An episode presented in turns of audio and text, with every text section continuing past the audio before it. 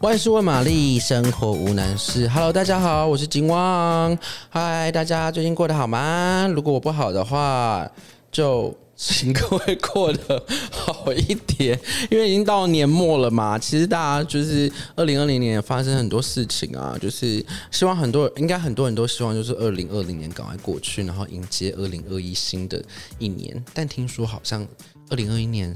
二零二一年上半年好像还是有点可怕，是吗？是这样吗？可能要问一下唐国师才可以了。那展望二零二一年，我们可以期待什么呢？在追剧上面，耶！机智机智医生生活最疗愈，堪称韩国史上最疗愈的医疗剧，在二零二一年即将回归了。哎，不知道大家有没有追这个？在二零二零年有没有追这个《机智医生生活》啊？真的是非常好看呢，因为就是很疗愈，然后你可以感受到这个呃主要角色啦，跟他们病患之间，或者说这主要角色他们之间的友情啊、亲情啊，甚至于是爱情之类的这些呃，在整个剧本上的架构都让人家非常的眼呃为眼睛为之一亮，然后觉得这部剧非常的清新。对了，大家期待已久的《机智机智医生生活》呢，即将在二零二一年的夏天啊，听说是在夏天啊，应该不是听说，就是据韩国媒体报道，会在二零二一年最晚在六月的时候呢，会再度上线。那当然，同样就是在 Netflix 上线嘛。那不知道大家有没有追这个机机机智医生生活？因为这个机智医生生活呢，为什么会让人家觉得疗愈？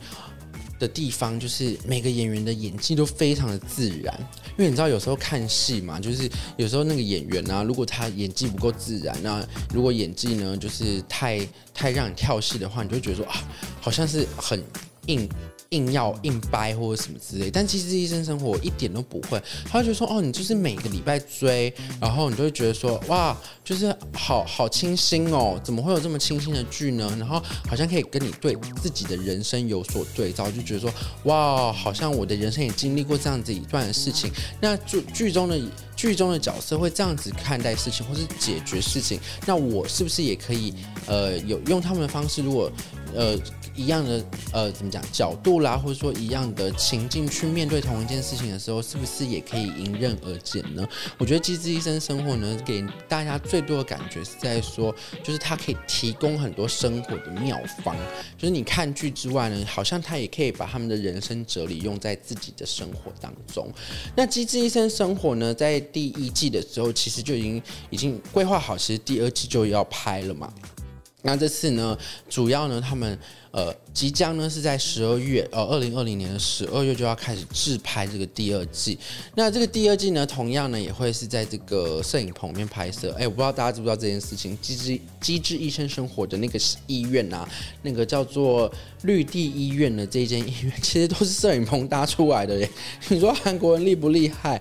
他可以把一个医院搭的那么真呢，就是什么什么地方都有，然后看起来好像是真的有这个存在医院，但其实不是，它就是个摄影棚。那其实呢，大家还除了这个主演之外呢，应该还是也很期待说其他的配角会不会回归吧，对不对？就像在第一集里面有很多就是一些呃，让人家就是非常注意啊、非常在意的这些配角。那好像有些配角呢，据这个报道是不会回归的，那可能还是会加入新的角色，会有新的角色跟这个主演们有这个新的火花。那当然，主要角色跟配角之外呢，大家最喜欢看这个五人帮的这个练团的这个画。经典桥段呢，也会在第二季会回归哦。那这个为什么这个桥段好看？就是因为就是说他们每次就会唱一首歌嘛，就是在他们的练团室唱一首歌这样子。然后因为这个这个练团啊，或者这个音乐啊等等，这些都是真的有演员们哦自己去练习学鼓啊、学吉他、学钢琴，然后自己就是自己拍摄的哦，不是不是用什么替身去拍摄的。所以这也是让大家就是很喜欢追这部剧的原因，就是说呃很多东西呢都是来真的，不是不是就是说哦拍替身或者什么之类，所以格外让大家觉得说哦，有这样的生活感，然后有这样子的亲切感。那《机智医生生活》呢？如果第一季你还没有看呢，真的是推荐，非常推推到爆。如果你喜欢疗愈疗愈型的型的医疗剧的话，真的是有笑有泪。那第二季呢，即将在二零二一年的六月，最晚在六月之前回归。那大家也要。锁定收看。那台湾观众朋友当然就是一样可以在 Netflix 上收看喽。好啦，那今天的节目就到这边。如果喜欢我们的节目的话，不要忘记点不点阅，不要忘记订阅、评论，然后还有分享你的给你的朋友喽。那今天就到这里喽，拜拜。